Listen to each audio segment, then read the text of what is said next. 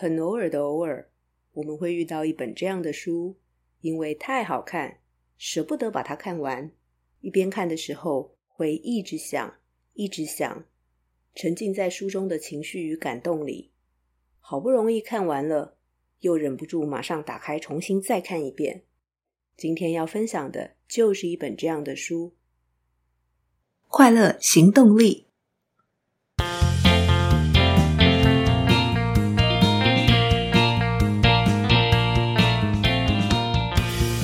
Hello，欢迎收听《快乐行动力》，这是一个学习快乐、行动快乐的 Podcast。我是向日葵，又到了分享好书的时间。今天要跟大家分享的这本书是一本非常动人的书，用一个又一个的生命故事，带领读者看见生命的奇迹，带领读者思考疗愈的本质，重新思考生命的意义。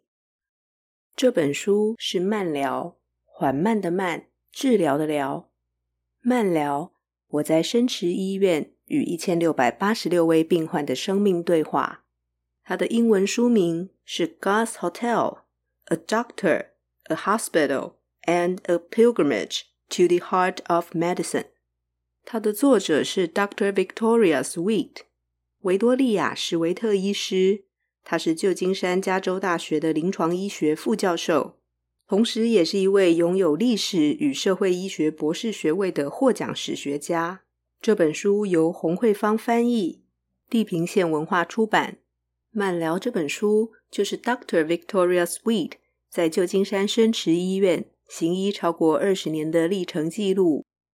说到这个记录的动人之处，就让我从这本书的架构谈起。书的内容架构随着时间前进。由三个主轴交织而成。第一个部分是 Dr. Victoria Sweet 的求学历程。他在深池医院一边行医，一边攻读医学史硕士与博士学位。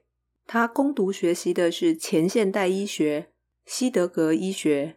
光是西德格医学的奥妙与智慧，就让向日葵非常感动。这个我们后面再来谈。书的第二个主轴是 Dr. Victoria Sweet。在深池医院行医实践所学。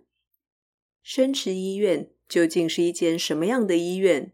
与现在我们所看到的医院有什么不一样？又如何能够在这样的医院里应用所学的前现代知识，协助病患得到疗愈？行医期间还穿插了星野圣地牙哥的朝圣之旅，前往西班牙北部的圣雅各大教堂。为什么想朝圣？又有什么体会？这个我们后面再谈。第三个交织的主轴是旧金山对救济院、生池医院的体制改变了。这二十年的改变，整个改变的历程以及影响，包括官僚的制度、司法部、市政府跟医院多方的角力。现代化究竟有什么盲点？理想与现实的距离又有多大？对于医生、病患，和旧金山市民的福祉所造成的影响是什么？因为向日葵实在太喜欢这本书，我会尽量尝试把这份感动传达出来，分享给大家。我非常佩服作者求知行医的决心、强大的行动力，更佩服他的医者仁心。为了研究前现代医学，他必须学习包括德文、拉丁文、法文所有的必修课。才能够真正去研读关于西德格医学的资料、医疗文献。我们先谈谈深池医院究竟是一间什么样的医院。在作者第一次去深池医院面试、应试工作的时候，为他导览的医师向他介绍了深池医院。深池原本是救济院，法国人会称为神恩院舍，也就是神的恩典，是源自于中世纪的医疗院所。救济院的目的是在照护无法照顾自己的人。有段时间，美国大概每个县内都有一间救济院跟一间县立的医院。县立医院是负责照护重症的患者，而救济院则照护长期身心不便的病患。但是，救济院也接受其他地方无法收留的所有人，像是庇护所、像中途之家，也是医院。但在过去的四十年间，除了深池医院以外，美国几乎关闭所有的救济院。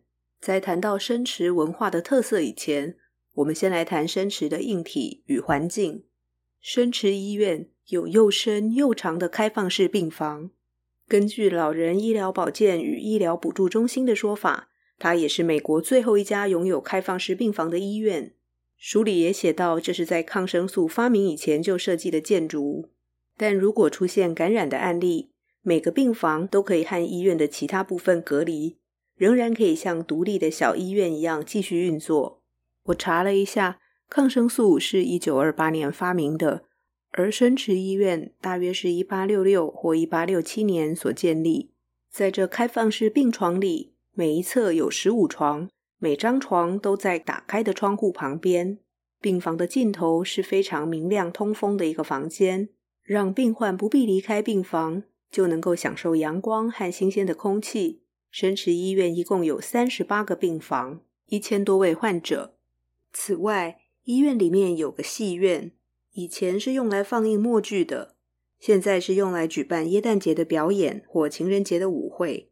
旁边还有一个礼拜堂。更酷的是，神池不只是医院，也是农场。他们期望患者在有体力的时候就能够参与劳动工作，种植医院使用的蔬菜，照顾落农场，或是负责园艺。这里有温室、鸟园和谷仓的前院。作者发现生池医院与其他的医院实在太不一样了。对于在生池工作有点犹豫，所以原本只承诺面试他的医师会待两个月，没想到这一待就是二十几年。生池医院有着非常特殊的吸引力，环境的因素占了吸引力的一部分，但更重要的是我们接下来要谈的生池的文化特色。回到这本书的书名。慢疗，生池就是一间慢疗的医院。在前现代医学的经验法则，就是当初疾病酝酿了多久，疗愈的时间就要多长。在没有压力、没有目标的情形下，获得所需要的恰到好处的时间，疗愈就会发生。此外，生池医院有三个原则。第一个原则就是 hospitality。殷勤款待，也就是医院的本质。在生池医院，作者遇到一位病患的小姨子，照顾了作者的姨婆，作者则照顾他的姐夫。这让他忽然明白，为什么在拉丁文、法文，甚至最早的英文里，并没有区分客人与主人的概念。Hospitality，殷勤款待的本质，就是 hospice，在于主客是相同的，即使当下不同。在某个时间点是一样的，不管现在的角色是什么，都是暂时的。主人会变成客人，客人会回家变成主人，那就是款待的真义。在医院，也就是 hospital 里，角色互换的意义就更深了，因为在医院里，每个主人肯定都会变成客人，每个医生将来都会变成病人。作者在生池医院服务的越久，越能够确定。生池医院最重要的原则不是医疗，不是护理或预算平衡，而是殷勤款待每个上门的人，因为那个人可能是我，那个人会是我。生池医院的第二大原则是社群。作者所谓的社群，指的是医生、病患、护士、行政人员是一个社群，必须竭尽所能地善用生池仅有的资源。也是共同分享礼物的人。比方在医院里，两位病患举行婚礼，在场的每一位都共同分享了他们的爱与喜悦。生池医院的第三个原则是慈善。慈善的意义其实源自于中世纪，意思是因真爱而唤起的个人行动，让施予者及接受者都因此倍感幸福。在生池。慈善并没有列在医院的使命宣言当中，却落实在所有人的行为里，只做不说。慢疗没有预算的问题吗？生池的殷勤款待与其他医院又有什么不一样？生池里的人会投入哪些慈善的行为？后面我们会分享几个生池照护的案例。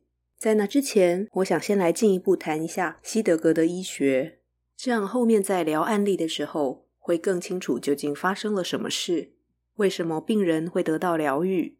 西德格是一位十二世纪的修女，她同时是一位神学家、作曲家、作家，还留下了医学的著作。西德格四十二岁开始写书，第一本书是《认识主道》。他在五十岁的时候建立了自己的修道院。另外，他写了七十多首圣歌，以及欧洲第一出音乐剧。至于医学相关的著作，他撰写了《病因与疗法》。作者有特别提到一本不明语言，里面有一千零十一个字都是名词，从神到人到人体器官、神职人员与各种药草。西德格认为人体像是一株有自我疗愈能力的植物。西德格用 viriditas 来指植物长出叶子、开出花朵、结出果实的力量，也是人类生长、生产、疗愈的力量。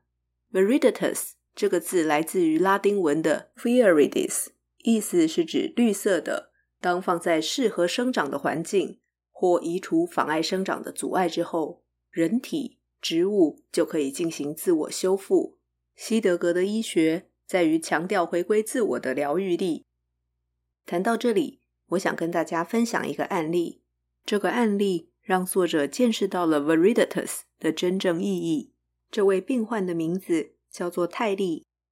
泰利是一位游民，从县立医院转到深池医院进行复健。她患有毒瘾，也曾经卖淫，和男友一起住在街头。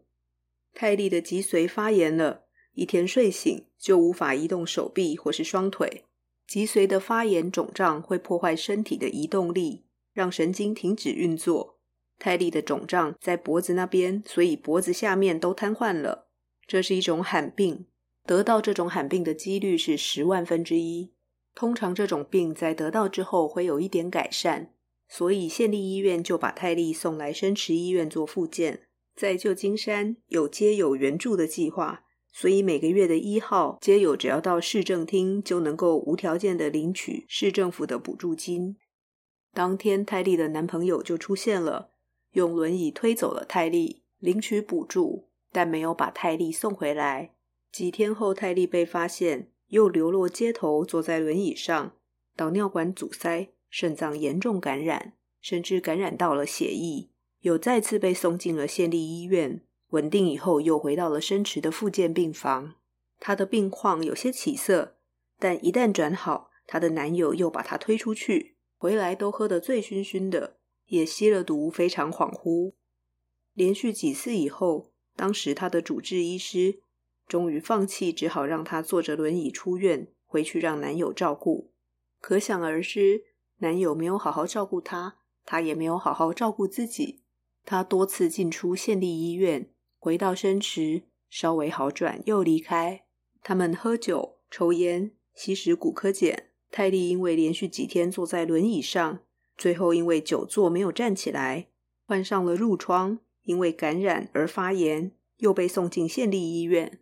从大腿植皮来覆盖伤口，是个非常昂贵的手术。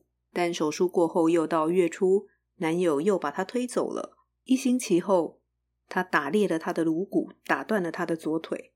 这是泰利第二十八次被送到急诊室，植皮覆盖的伤口已经严重恶化，还产生了新的褥疮。泰利回到了深池，进入了入院病房。这一次由 Doctor Victoria Sweet 来负责他的治疗。接下来我要讲的伤势，光用听的想起来都很可怕，所以如果你正在吃东西，建议吃完了再来听。泰利的褥疮是作者见过最糟糕的、最大也最深的，从背的中间一路开到尾骨，横跨两边的坐骨，皮肤已经完全消失。连覆盖脊椎的脂肪、肌肉都消失了，只剩下皮肤移植失败以后留下的感染组织。在又大又深的洞里，医生可以直接看到底部的骨头。病患已经感觉不到下半身，所以不会移动自己的身体来舒缓压力。更可怕的是，泰利完全处于没有保护的状态，他的骨头、肾脏、脊髓都完全暴露在外。随时可能被感染。外科医生已经拒绝再为泰利动手术，褥疮也已经大到无法再做移植手术了，必须让他自己痊愈。于是，Doctor Victoria Sweet 问自己：如果是西德格遇到这样的病患，他会怎么做？西德格会如何医治这么巨大的开放性伤口？他认为西德格应该会移除阻碍泰利生命力的一切障碍，只要没有这些阻碍，Veriditas 一定会自然疗愈他的伤口，就好像拥有生命力的植物一样。于是，作者以一位园丁医生的角度开始往前推想：现在究竟有哪些东西阻碍了泰利的生命力？这些都必须被移除。腐烂的组织，还有任何影响血液循环的东西，过硬的床垫、不平整的被单、香烟里的尼古丁、不干净的衣服、不必要的药物。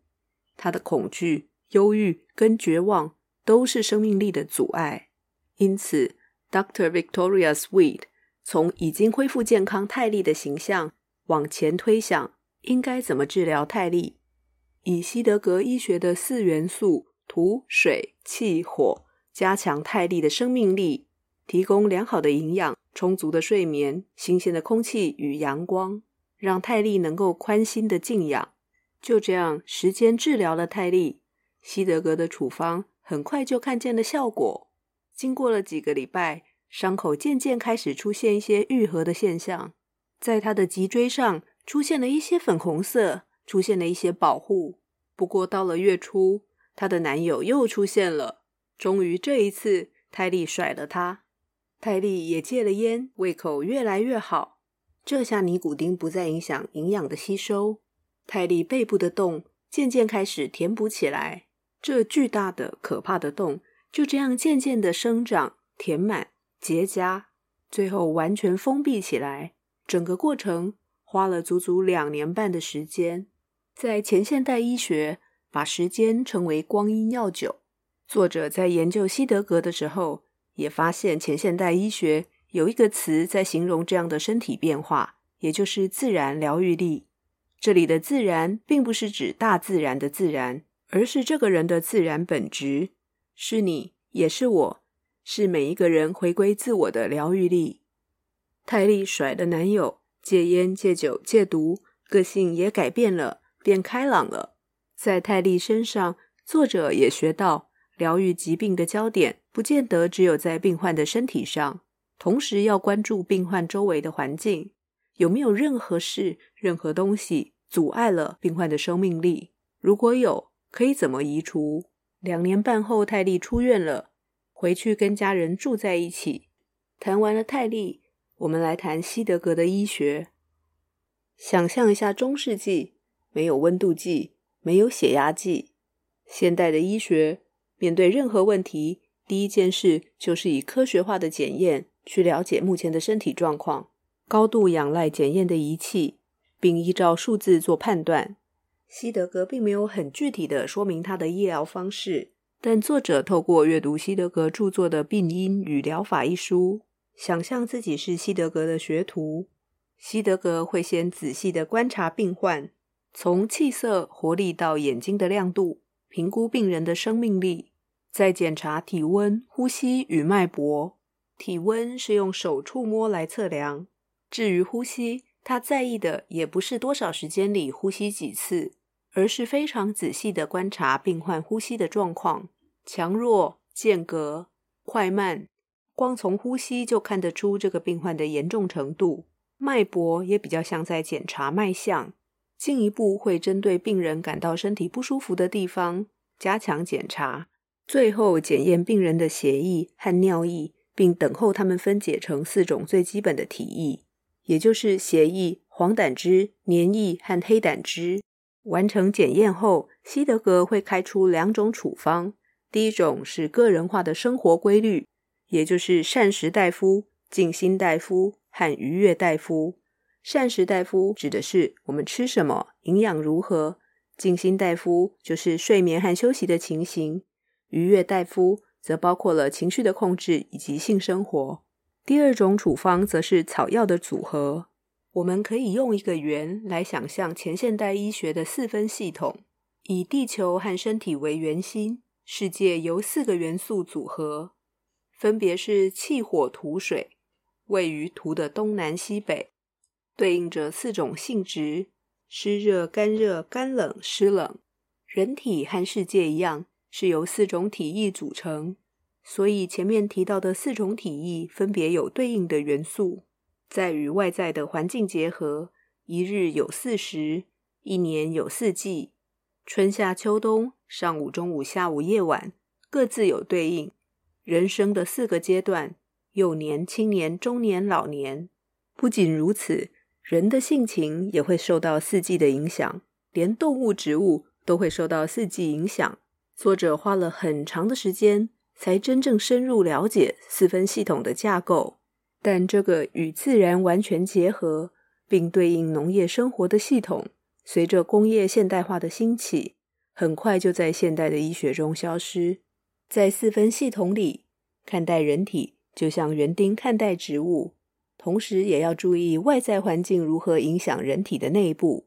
西德格的诊断方式。也会让我联想到中医的望闻问切。作者也提到了印度医学，但因为中医和印度医学语言与文化跟西方的医学是完全不同的，作者很难将中国和印度医学的观点与自己的想法做整合，因此最后他选择研读西德格医学。而生池医院是一个实际可以让作者将对于西德格医学的了解用来照顾病患的医院。有一个我特别想谈的重点，在生池医院，Dr. Victoria Sweet 明白了什么叫追求效率带来的无效率，也明白了什么是无效率带来的效率。讲起来有点像绕口令，我在这边举个例子，大家应该就很有感了。有一位生池的医师去找一位因为中风而进来复健的病患，病患等待出院已经好几个月了。但是医生在每天巡房的时候，都发现病人还在医院里，持续划着轮椅移动，继续接受治疗。后来医生问他：“既然你能走路了，为什么还在这里，还在轮椅上没出院？”结果病人回答他：“医生，我没有鞋子，他们帮我订了特殊的鞋子，在等政府核准医疗的补助。”医生接着问他：“究竟等多久了？”病人回答他：“三个月。”后来。医生就直接问他：“你穿几号鞋？”得知病人穿的鞋子大小以后，医师就直接离开了医院，开车去沃尔玛买了一双十六块九九的鞋，让病患可以出院。在其他地方，其他人可能会持续填写申请单，一次、两次、三次，或是打电话去问为什么申请要那么久，但不会真的跑一趟沃尔玛去买鞋。医生开车去买了这双鞋。